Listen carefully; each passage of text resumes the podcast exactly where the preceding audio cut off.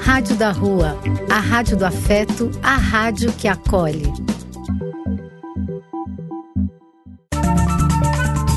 Apoio: Casa de Vó, Banho para Geral e Instituto de Políticas Relacionais.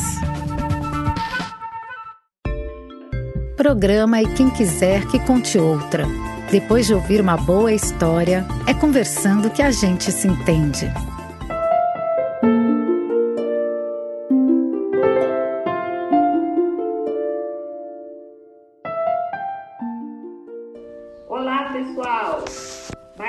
Aqui nas nossas contações de história, no nosso programa e quem quiser que conte outra, aqui na Rádio da Rua, a rádio da cidadania, da espiritualidade e da magia. Como sempre, venho eu, Carmen, que adoro contar e ouvir histórias, e venho acompanhada para rir muito e me divertir bastante com a minha amiga Ruth. Oi, Carmen. Tudo bom? Hoje, pelo jeito, nós vamos rir, se divertir, vamos aprender também. Acho que a gente vai eh, tentar organizar em cima de um tema que no começo me pareceu inusitado, mas depois se mostrou com um leque imenso de possibilidades, de uma forma até surpreendente para mim. E inclusive o tema de hoje, que a história você vai contar, foi sugerido por uma das nossas ouvintes, né? Sim. Quem sugeriu esse tema, máscara, foi a Thelma, a minha dentista é, de quem eu gosto muito, e quando eu vou lá, a gente conversa bastante e ri bastante. Só não dá para rir muito, né, Tê? Quando tem que ficar de boca aberta. Então, isso que eu imagino, como você conversa de boca aberta no dentista. Olha, aí, quando não tem que abrir a boca, a gente conversa e ri bastante. Ah, que bastante. bom! Eu acho que se tiver na sala de espera alguém que tenha medo de dentista, vai se sentir aliviado e reconfortado, porque é muita risada que a gente dá naquele Que bom! então a Thelma, quando eu estava lá conversando com ela, ela falou que tinha ouvido o programa, gostou e tal. Eu falei, olha, se você tiver algum tema, é só sugerir. Aí ela falou, ah, vocês falariam sobre máscaras? Eu achei tão instigante. Falei, é claro que, claro que a gente fala. E vamos falar hoje, né, Ru? É, e porque inclusive acho que máscara faz parte do cotidiano de um dentista muito antes da Covid, né? Com certeza. Máscara está presente na vida de profissionais da saúde, os dentistas, inclusive, há muito tempo. Né? Há muito uhum, tempo. É verdade. Vamos então, ver Vamos ouvir vamos a história? Vamos começar com uma história, vamos. Vamos começar com uma história. A gente volta alguns séculos para falar um pouco do homem na máscara de ferro. Ah, vamos lá. Vamos lá?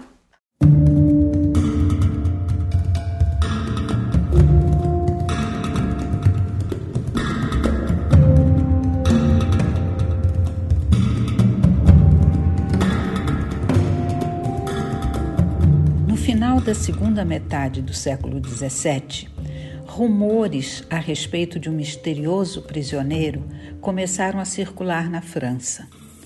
Os detalhes eram poucos, mas a história era fascinante.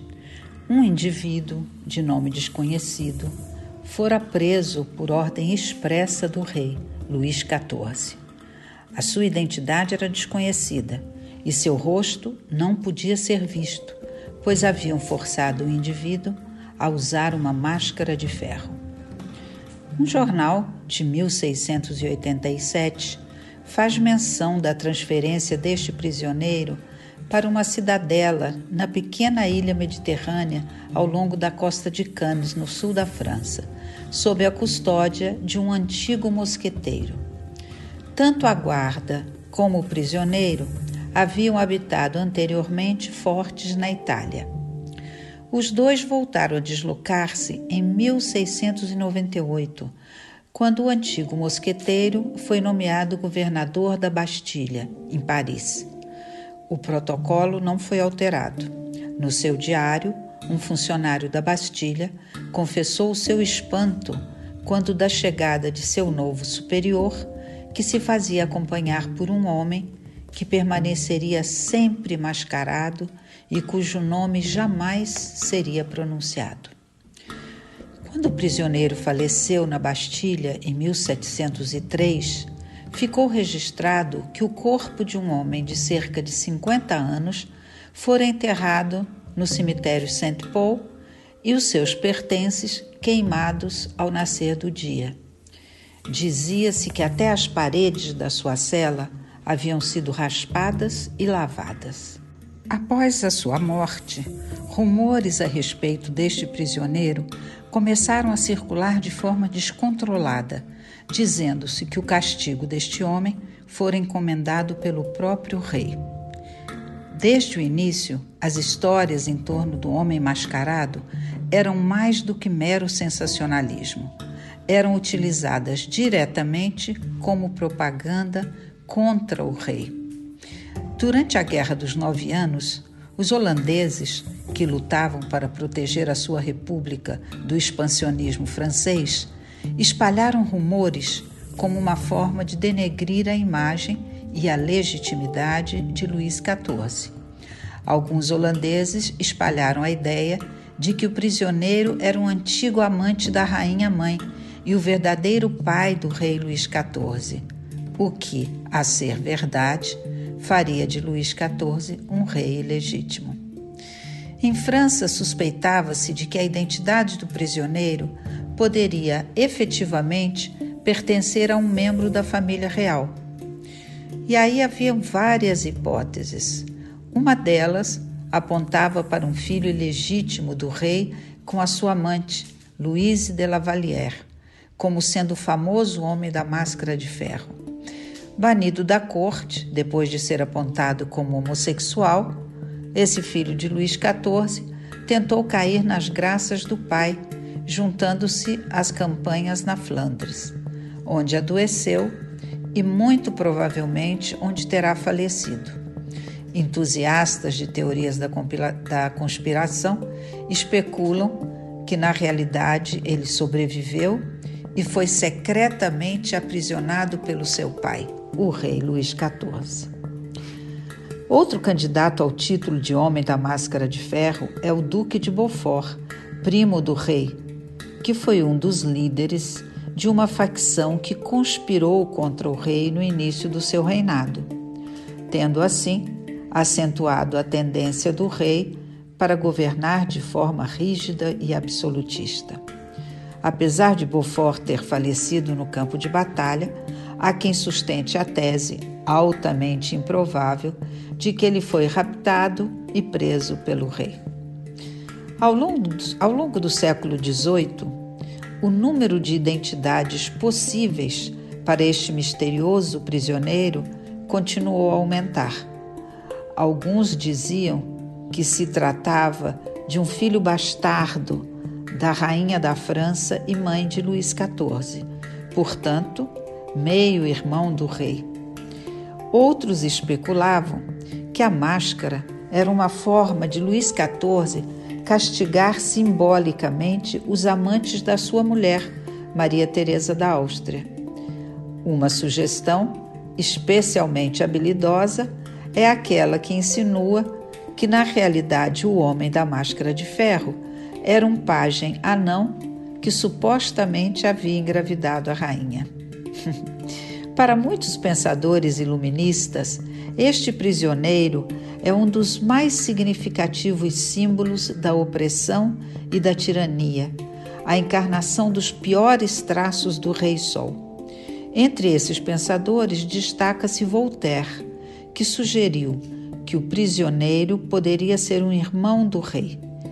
Enquanto fontes anteriores descreviam a máscara como sendo feita de veludo ou de tecido, Voltaire deixou claro que esta era de ferro, tendo-a descrito detalhadamente para salientar a crueldade do engenho.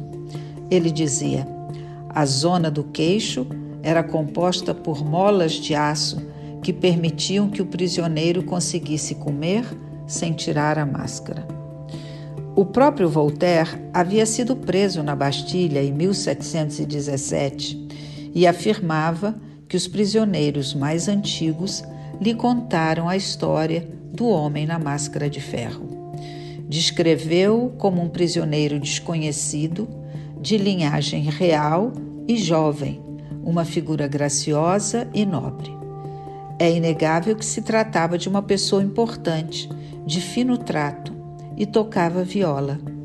Serviam-lhe boa comida, apesar de não permitirem que ele tivesse contato com os outros prisioneiros, e era visitado pelo governador. Quem se serviu dessa descrição de Voltaire e usou-a como base para um personagem foi Alexandre Dumas, que escreveu uma série de romances que se iniciam com os Três Mosqueteiros e, no último livro, foca na figura misteriosa do homem na máscara de ferro. A versão no texto de Dumas advoga aquela que veio a ser a teoria mais popular, a que sugere que o prisioneiro era o irmão gêmeo de Luís XIV, Felipe, que teria nascido primeiro e, por conseguinte, colocava a legitimidade do trono de Luís XIV em causa. Essa teoria ganhou adeptos no decorrer do século XX e até Hollywood difundiu versões que nos apresentava um irmão gêmeo preso injusta e cruelmente. O que se sabe é que o detento realmente existiu mas não há consenso sobre a sua identidade. A teoria mais aceita atualmente é que não se tratava de ninguém importante. Alguns historiadores afirmam a elite francesa daquela época era muito letrada e não não deixaria de registrar esse caso se o prisioneiro fosse alguém importante, alguém relevante. Alguns dizem que quem de fato fez a fama dessa figura foi o seu carcereiro. Em busca de prestígio e reconhecimento, ele espalhou que cuidava de um detento especial. Quando ele foi transferido para a pequena ilha no sul da França e mais tarde, quando foi nomeado governador da Bastilha, o carcereiro levou o prisioneiro com uma máscara de ferro sobre o rosto, numa liteira bem chamativa, fechada e com um pelotão de escolta reforçando o clima de mistério exagerado. Foi nesse trajeto que alguém possivelmente notou a máscara e registrou o fato numa carta anônima. Começava aí a lenda em torno da figura, mas o mais provável é que o prisioneiro não utilizasse essa máscara o tempo todo, pois teria atrapalhado a sua alimentação e a sua saúde, e o coitado jamais teria durado mais de 30 anos no cárcere, conforme indicam os supostos registros em torno do caso. Essa é a história dessa figura enigmática e sempre muito provocativa o Homem na Máscara de Ferro.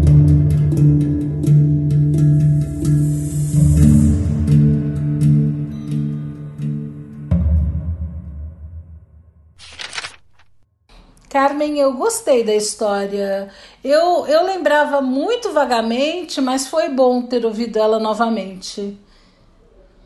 É, o que eu acho fascinante nessa história do Homem na Máscara de Ferro é porque é uma figura que o cinema, a literatura imortalizou e o cinema contribuiu, né? Uhum. E, e, é uma figura que ela mexe muito com todo mundo que acompanha a história.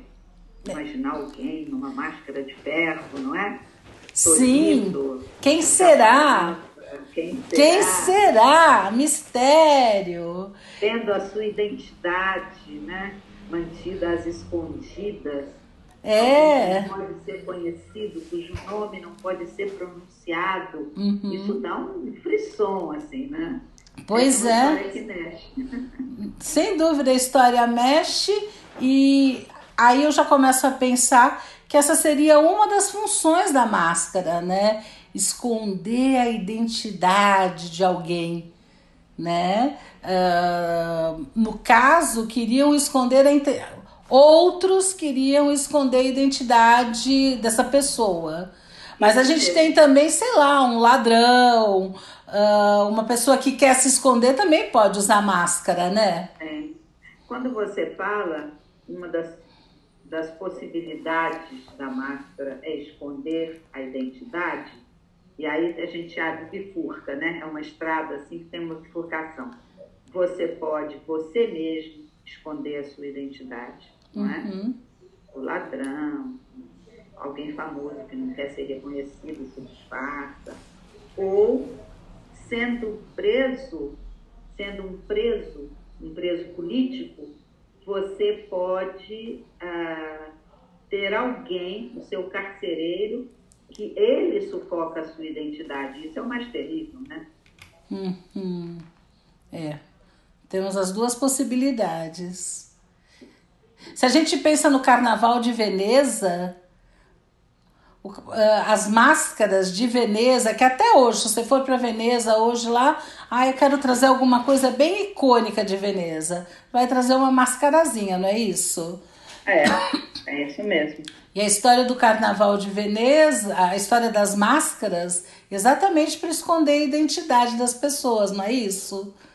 É isso mesmo. O que eu vi uma vez sobre o Carnaval de Veneza é que ele surgiu por volta lá do século XI e, e, era quase que uma herança daquelas festas pagãs romanas, das Saturnálias e tal, em que as pessoas se mascaravam, se travestiam e mudavam de identidade.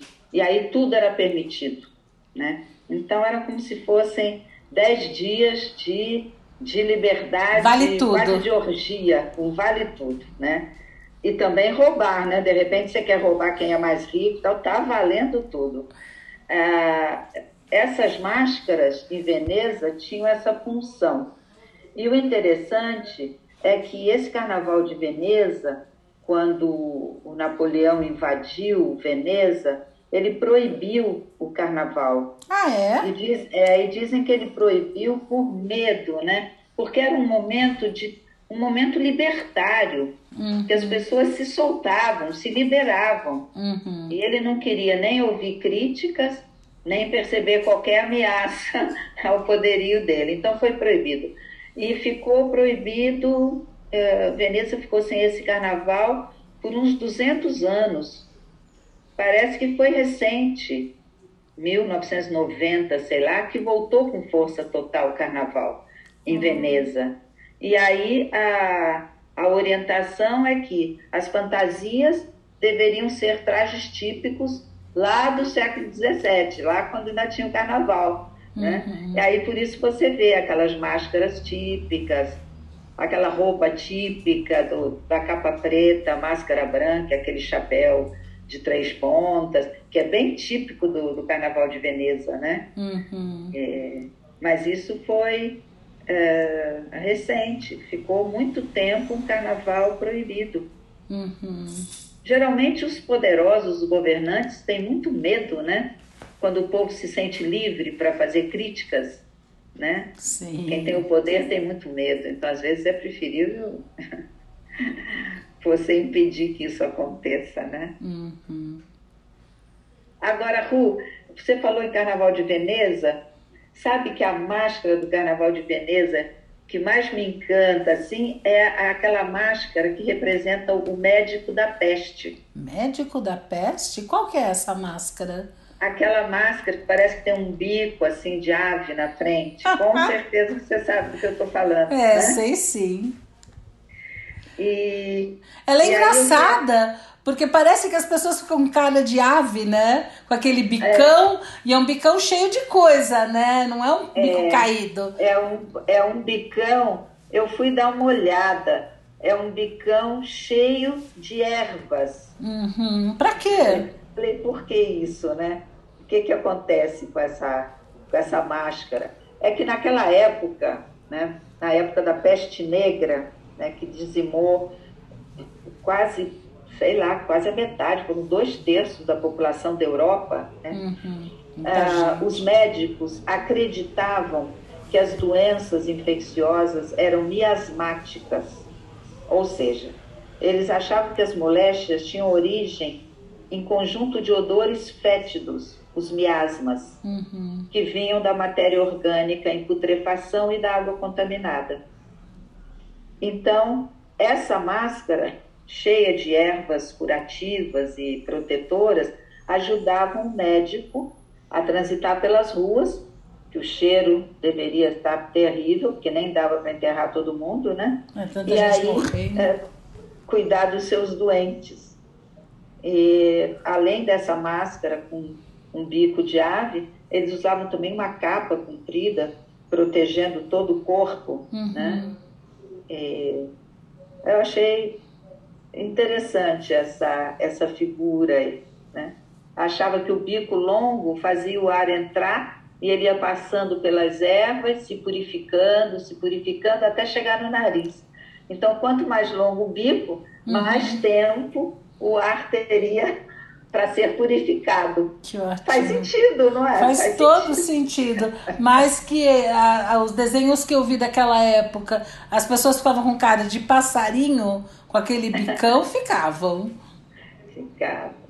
Agora, tem uma coisa que é interessante quando você lê sobre o traje completo do médico da peste, tinha essa máscara, tinha aquele casacão, bota, tinha luvas. Tinha um capuz, um, né? É, claro, a máscara e o capuz da, da capa que ele estava usando para realmente protegê-lo. E na mão ele levava uma vara, que era para afastar os doentes quando ele ia passando pela. Ai, que ótimo! Então, devia ser uma loucura aquilo, nossa, não é? Mas essa é uma das máscaras típicas do, do Carnaval de Veneza, Rô. Uhum. Mas sabe, Rô, quando a gente falou de máscara, a primeira coisa que me ocorreu foram as máscaras mortuárias. Hum. Você se lembrou de máscara mortuária? Não, eu não lembrei delas, não. Uh, elas eram frequentes no Antigo Egito, não é isso? No Antigo Egito, a gente tem as máscaras mortuárias mais famosas, né? Dos uhum. faraós, as mais lindas, né? Uhum. Feitas em ouro e tal, muito lindas. Uhum. As máscaras a... ostentação, como você gosta de falar? As máscaras ostentação. Tudo no Egito Antigo é pura ostentação, maravilha. E, mas eu estava vendo sobre máscara mortuária, estava dizendo que antes do surgimento da fotografia, era muito comum a confecção de máscaras mortuárias de cera ou de gesso, que eram colocadas sobre os rostos de pessoas recém-falecidas para conservar a lembrança de suas feições. Hum. Depois que surgiu a fotografia, teve uma época em que era muito comum fotografia dos mortos. Você chegou a ver? A pessoa morria, tirava a foto da pessoa morta. Morta? E guardava. É, é e guardava a foto de lembrança, né? Claro que isso era um trabalho que eram as famílias com dinheiro que conseguiam fazer, né? Uhum. Só tem uma máscara mortuária famosa na França, que é chamada A Desconhecida do Sena, que parece que é uma mulher, ela foi encontrada boiando no Rio Sena, estava morta, o pessoal não sabe se ela tentou se matar ou se não, não se sabe. De qualquer forma, isso aconteceu em 1900. E parece que ela, o corpo dela foi tirado do rio logo depois da morte dela. Então, ela estava perfeita, não, uhum. estava em estado de decomposição. E parece que era uma mulher de traços bonitos, uhum. né? E aí um, um patologista do necrotério de Paris ficou tão impressionado com a beleza dela que fez uma máscara mortuária dela fez uma máscara em gesso. Nunca se descobriu quem era essa mulher. E como você procura na internet, você vê a máscara mortuária dela, ela tem um ligeiro sorriso. Uhum. É como se fosse uma mulher jovem com um leve sorriso no rosto. E aí alguns franceses famosos compararam esse sorriso ao sorriso da Mona Lisa. Teve poeta que escreveu poemas, etc. e tal. E, e, o que o texto colocava como, como interessante é que essa máscara mortuária da desconhecida do Sena, ela serviu de molde para uma cabeça que é usada para treinamento de primeiros socorros. Ah. Então precisavam de um boneco para uhum. treinar primeiros socorros, e, inclusive respiração boca a boca.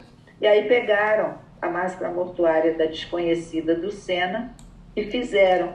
Então, alguns falam que a, a face da desconhecida do Sena é a face mais beijada de todos os tempos.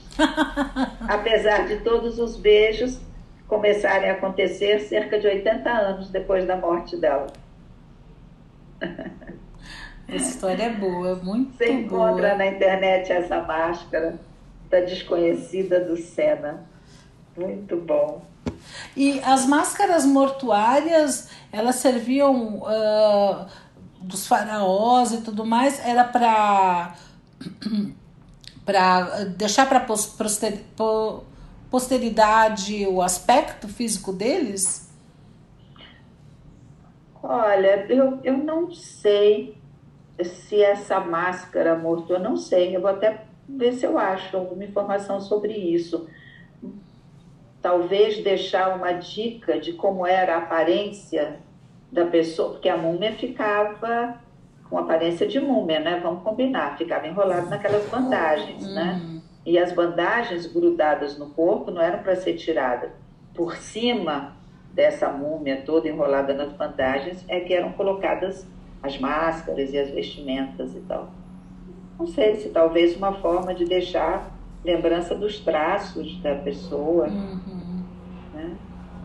Mas eu acho que antes de qualquer coisa é uma forma de deixar a lembrança da riqueza da pessoa, né? Porque era muita riqueza, muito, muito requinte, uhum. muitas pedras preciosas. Uhum. Né? Então, aqueles escaravelhos de ouro, eram muitos símbolos assim mágicos que eram colocados, todos eles eram obras de arte, né? Uhum. Obras de arte. Ah, o tesouro do Tutankhamon não nos deixa mentir. É uma coisa de ficar, ficar boquiaberta. Né? É impressionante, né? É incrível, incrível. Máscaras, máscaras. Então, a gente estava falando bastante de máscaras ligadas à, à morte, e aí eu me lembrei que existem também máscaras ligadas à, à, à espiritualidade, são as máscaras africanas, são relacionadas aos rituais. Ah, Ela, que interessante. É bem interessante mesmo. Talvez você já tenha visto alguma máscara, assim, uma ou como se fosse um mero objeto artístico, né? É bem frequente a gente ver uh, quem, não, quem não foi lá, vê em museus e tudo mais, uhum. mas na realidade as máscaras africanas elas representam muito mais do que adereço. É, são símbolos ritualísticos, têm o poder de aproximar as pessoas da espiritualidade. E é interessante, eu assisti um, um, um, vídeo no YouTube de uma pessoa fazendo a máscara. E era uma máscara de madeira que ele estava fazendo. Então, uhum. ele, ao cortar a árvore, ele já faz de uma maneira especial, de uma maneira uh, reverente. Reverente. Isso. Uhum. Uh, ele senta, ele vai fazendo manualmente essa máscara, ele já vai mentalizando, quer dizer, ele transforma aquela madeira num objeto mágico já na produção. Quer dizer, muito antes de começar o ritual propriamente dito, o ritual já começou na elaboração dessa máscara. Né? Eu imagino, Rô, sendo uma coisa assim de tanta eh, profundidade né, religiosa uhum. que até na escolha da árvore Sim. a árvore é escolhida em função de algumas características até energéticas dela Isso. a reverência para derrubar a árvore ou tirar um galho dela uhum. sabe assim eu imagino que deva ser bem profundo isso. É, não é simplesmente pegar uma árvore, um pedaço dela, Não, você está trazendo ou procurando trazer a energia também daquela árvore na máscara que você vai criar. Isso. É legal. É bem, bem bacana. E, e, então existem uma variedade de máscaras muito grandes, não só de madeira, de outros materiais também. Depende qual ritual. Se vai ser, se é uma máscara que vai ser usada num ritual de iniciação, se vai ser uma máscara usada num ritual de nascimento, num funeral também se usa a máscara, uhum. depende do povo, em celebrações, em casamento, cura de doente também se usa máscara e uma série de outras ocasiões. Uh, os rituais eles não, não, não têm a ver só com a utilização da máscara, eles usam música dança e roupas próprias. E com isso você acaba uh, criando assim uma atmosfera mágica, né, que transformam as pessoas que vestem a máscara, em geral, representação quer de antepassados, de espíritos, de animais ou deuses. Então, ah, é, são várias representações. Então, tem vários tipos de máscara. Tem uma outra coisa interessante também acerca disso. É, cada povo, conforme as suas características, as máscaras são diferentes. Então, veja, na, na Costa do Marfim mesmo tem um povo uh, que chama Senufo. Eles valorizam paciência e pacifismo. Então, as máscaras desse povo têm os olhos semicerrados. Na própria Costa do Marfim, tem um outro povo chamado Grebo. Eles fazem ao contrário, máscaras com os olhos bem abertos e redondos. Porque este grupo, eles precisam de um estado de atenção e uma atitude mais raivosa. Eles colocam isso na máscara.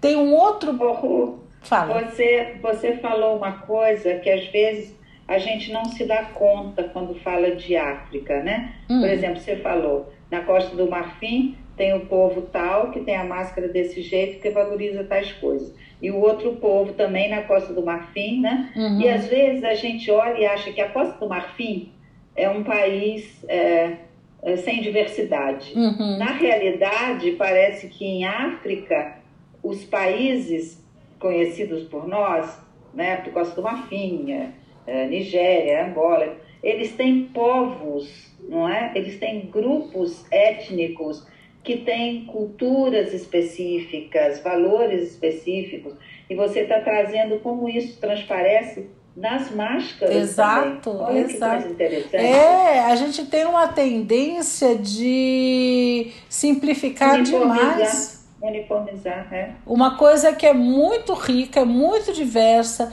cada povo tem suas características, ou físicas ou psicológicas, vamos dizer assim, completamente diversas.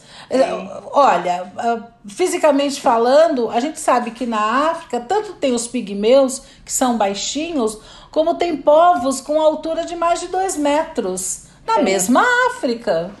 Tem, tem. Mama África mesmo. Né? E viva a diversidade. É. Você sabe, Ru, quando você comentou sobre máscaras africanas, uma coisa que me deu curiosidade foi aquela cobertura de face dos orixás que a gente vê quando vê vídeos de candomblé. Uhum. Uh, é, é bonito de ver quando você vê o orixá baixando no terreiro, eu não sei se a expressão correta é essa, hum. né? O, o médium, ele, ele vem paramentado de orixá e o rosto está sempre coberto por aquela, é, como se fosse uma, uma cortininha assim de contas ou de pedra, é, você não vê o rosto, né? uhum. né? E aí o que eu vi, eu fui procurar, mas por que será isso? Uhum. E o que eu encontrei, achei uma, achei uma coisa que me pareceu interessante. É, o texto dizia o seguinte, na realidade, o que está coberto é o rosto da pessoa que incorpora o orixá, uhum. e não o orixá em si. Eu achava que aquela telinha era para não ver o orixá, entendeu? Não, aí dizia, não, está cobrindo o rosto do médium e não o orixá. Por quê? porque o, orixá se manifesta como energia. Então, na realidade, ele não tem rosto, ou ele pode ter qualquer rosto. Uhum. Os orixás, como são forças cósmicas que atuam na natureza, no planeta, eles vêm e ficam emanando a sua própria energia. Então, ele poderia ser representado por diversas faces, por qualquer uma.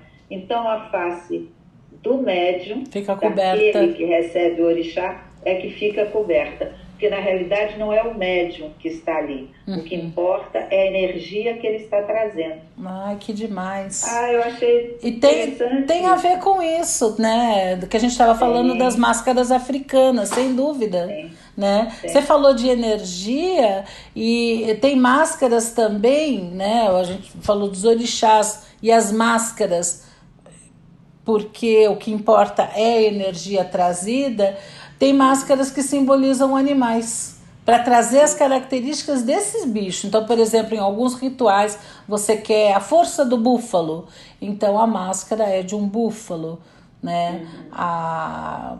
E assim vai. É bem interessante. E tem, tem, tem lugares também, né, na, na própria África, que as máscaras são representações femininas. E o que que difere das o que que tem de especial nessas máscaras femininas? Na realidade, não é o especial não é uh, a máscara, é o que ela conta pra gente, que provavelmente é uma cultura matriarcal. Mas só o fato de ter a presença de máscaras femininas essa é uma possibilidade? Sim, porque fala. É uma cultura matriarcal? Porque senão não teria máscaras femininas? Pela importância que é dada à figura da mulher. Hum. Porque diferente do que a gente pensa, né? Ah, e África atrasado não sei o quê. Uh, várias culturas lá são matriarcais, né? Uhum. A África, na realidade, é um continente, eu acho que praticamente desconhecido para gente. Né? Eu, eu comentei com você que agora tem uma determinação que as escolas, que eu achei muito bem-vinda, antiga, não é do uhum. governo atual, é, que as escolas contem a história da África, né? histórias africanas e, e afro-brasileiras. Eu achei muito bem-vindo. Então, dentro dessa dessa preocupação em trazer um pouco a África mais próxima, a gente andou vendo na escolinha alguns locais para informação e tal, para ajudar a preparação de aulas, de histórias a serem trazidas e tal. E a gente descobriu um blog muito interessante que vale a pena ser conhecido por quem tem interesse nesse tema, uhum. que chama Miwana África, uhum. Oficina Cultural. Miwana, não sei se a pronúncia é exatamente essa, se escreve M-W-A-N-A,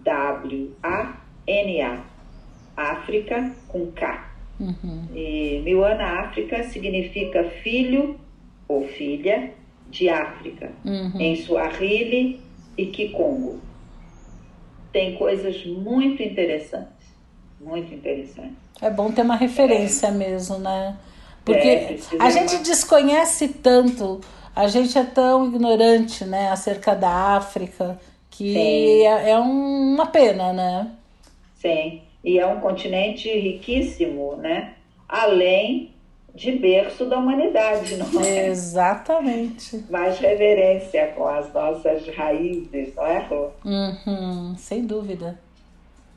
E Ru, você sabe que quando a gente falou em máscaras, eu fui dar uma olhada, você sabe que eu tenho aquela minha grande paixão pelo Japão medieval. Né? Uhum. Né?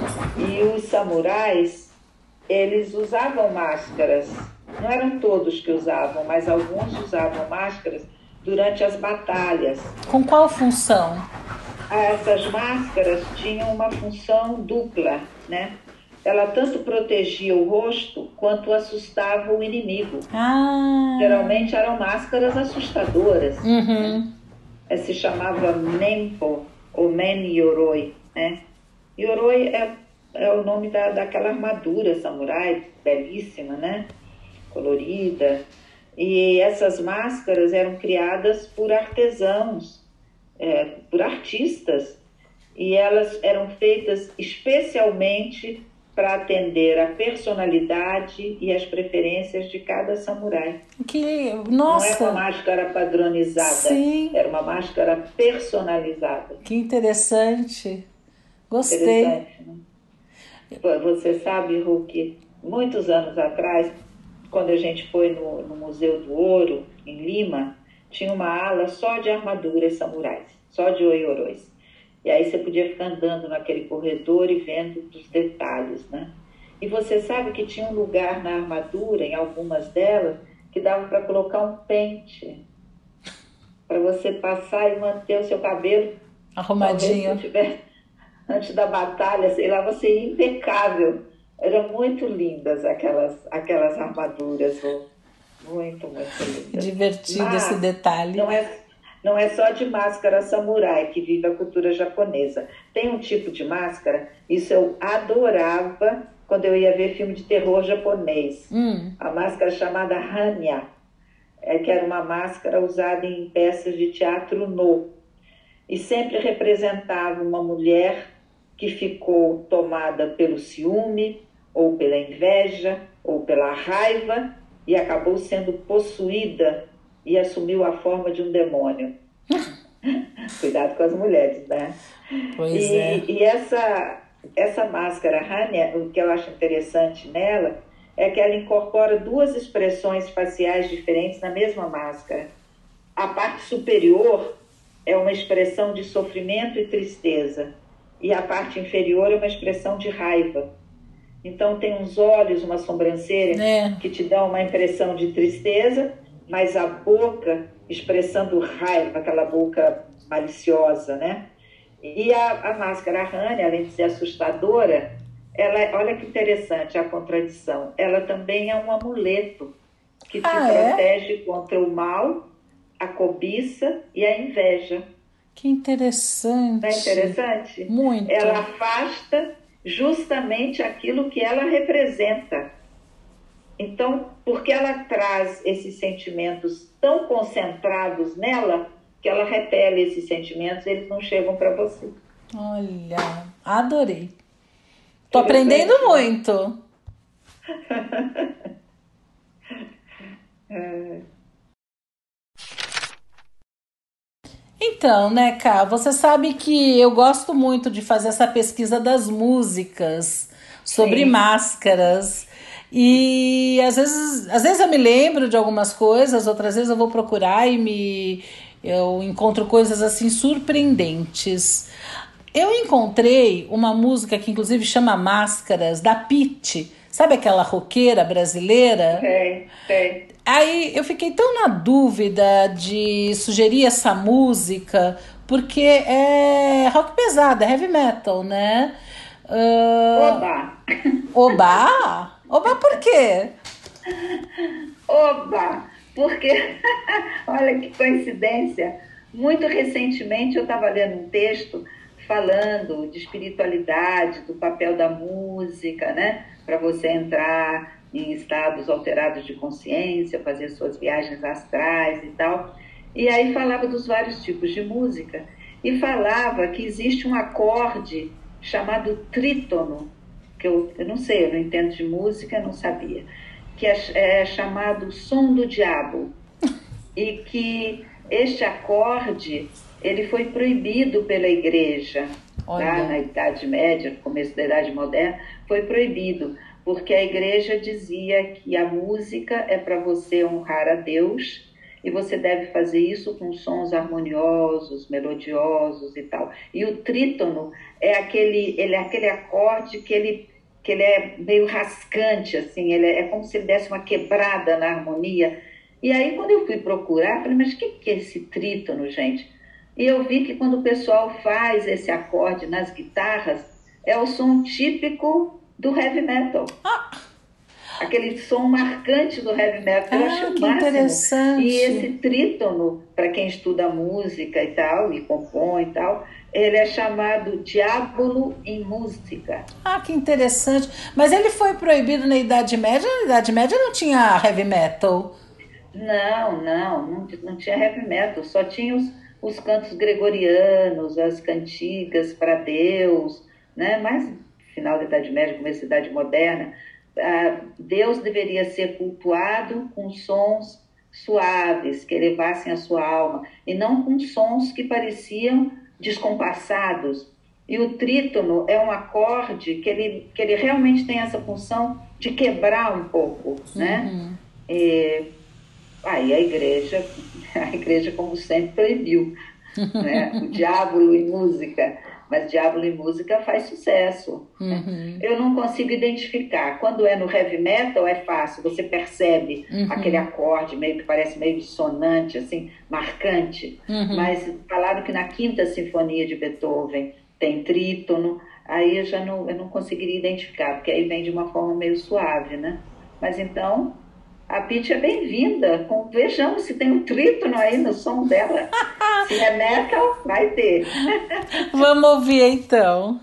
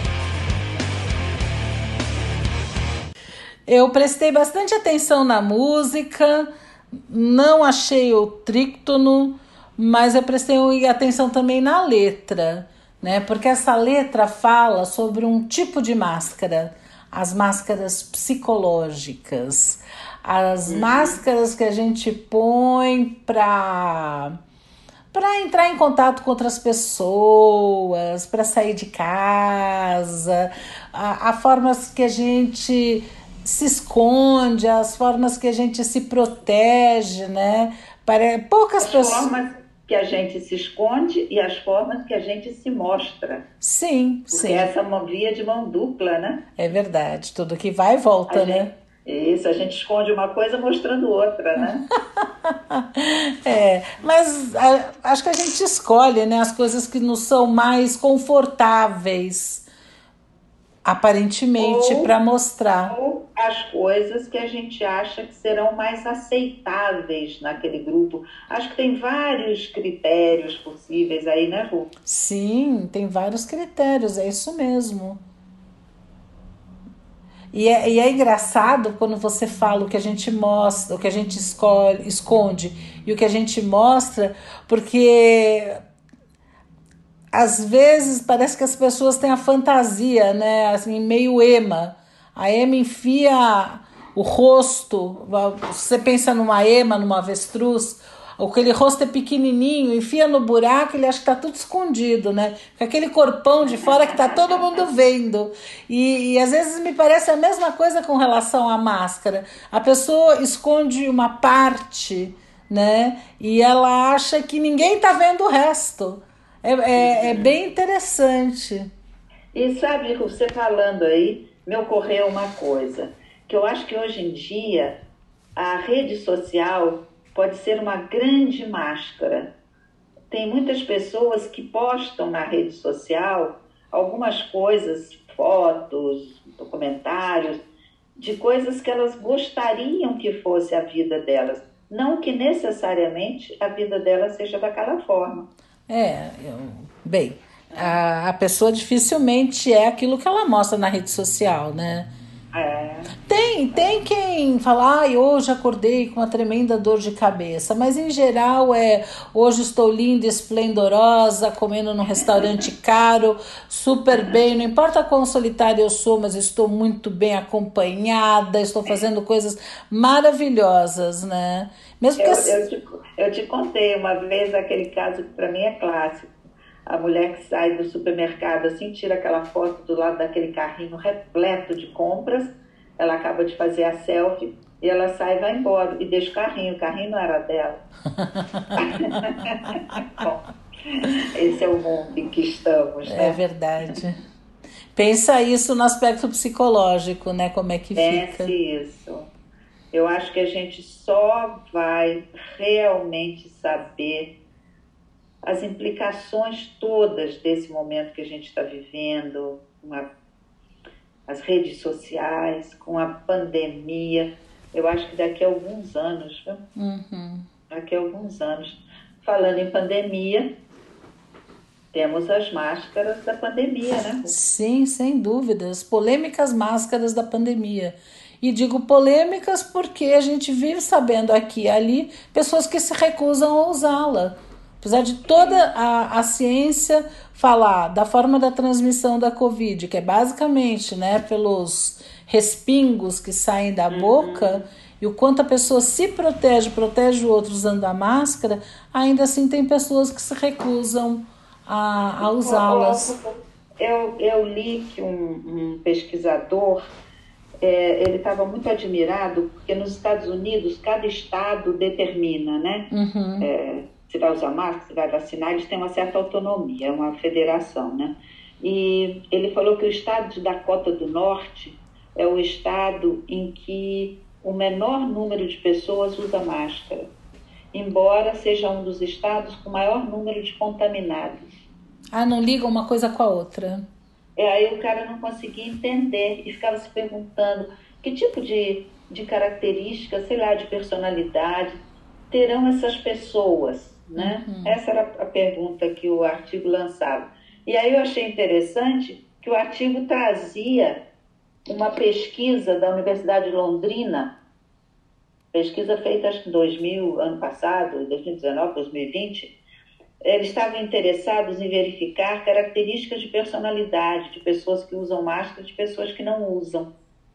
E o resultado a que eles chegaram são resultados que intuitivamente a gente já imaginava, mas é interessante você ver uma pesquisa com aplicação de testes e tal, trazer a confirmação disso, né? Uhum. É basicamente o seguinte, que as pessoas que não usam máscara, geralmente elas têm traços de personalidade antissocial. São pessoas com índice baixo de empatia, uhum. índice baixo de preocupação com o outro, uhum sabe, preocupação com o grupo.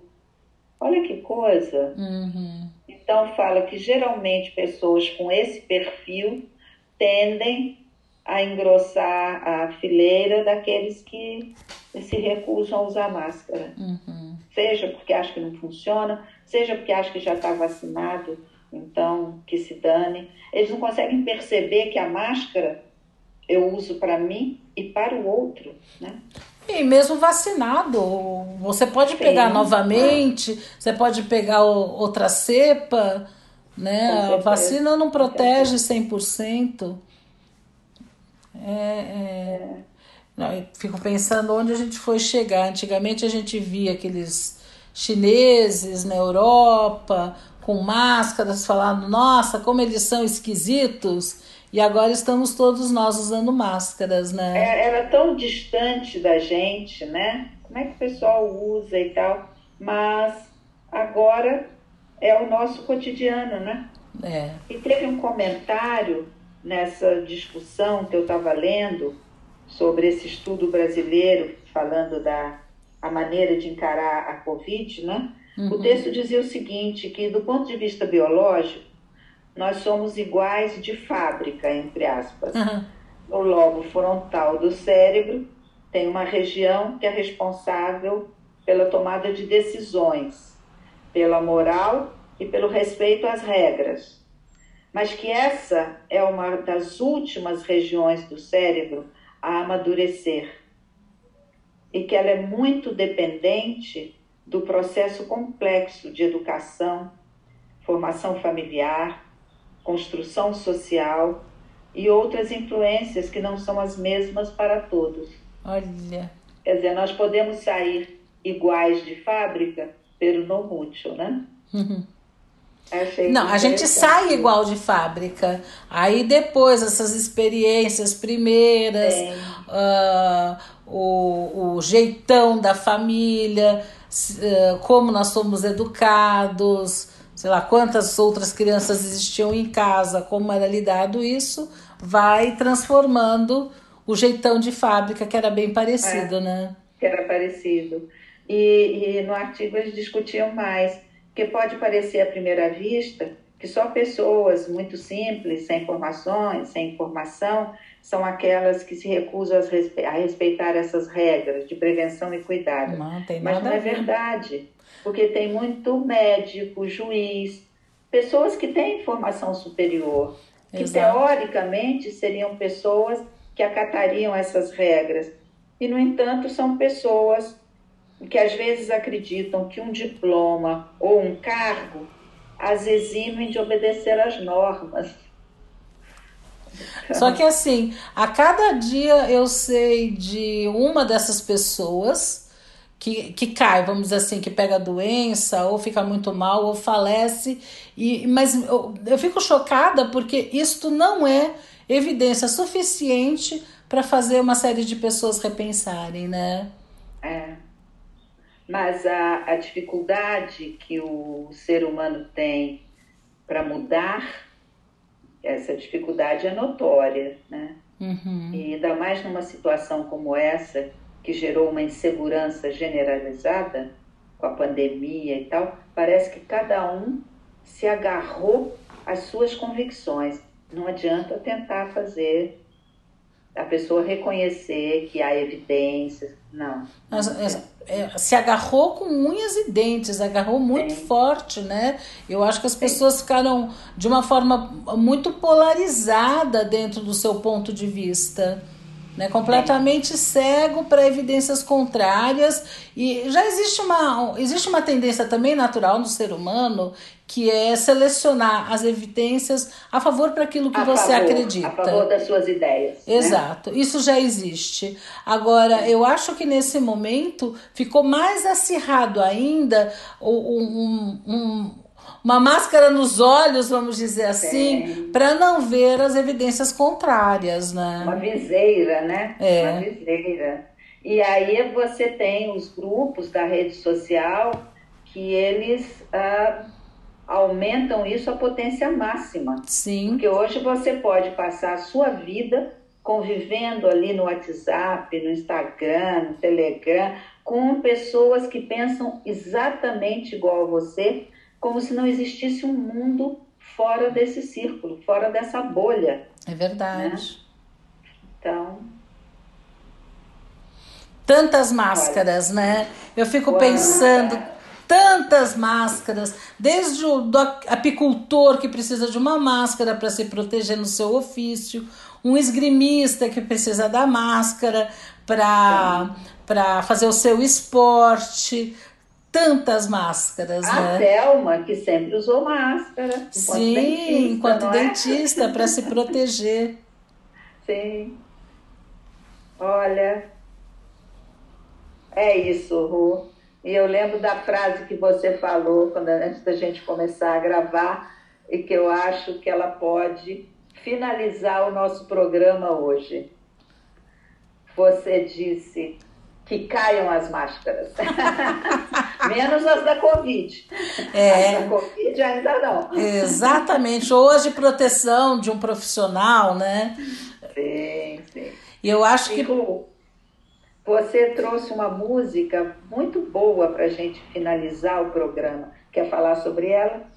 Ah, todo mundo que curte um carnaval, que é uma coisa que a gente não sabe o que, que é há dois anos, mas todo mundo que curte um carnaval deve conhecer essa música.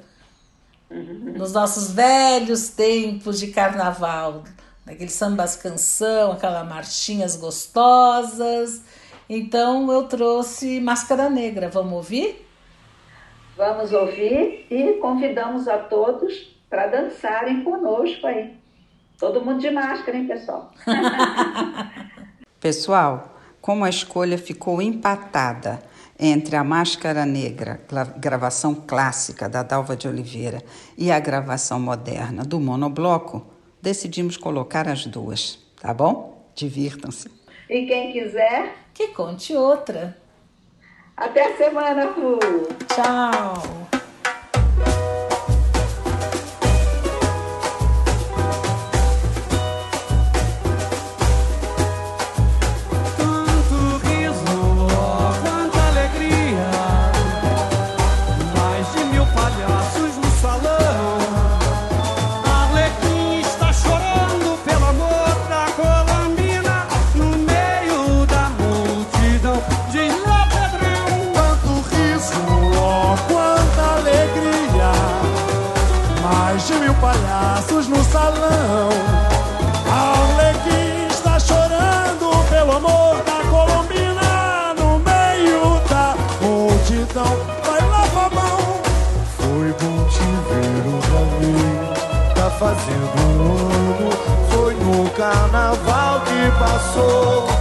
Eu sou aquele Piero que te abraçou e te beijou, meu amor.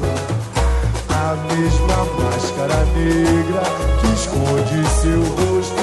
Eu quero matar a saudade. Vou beijar-te agora, não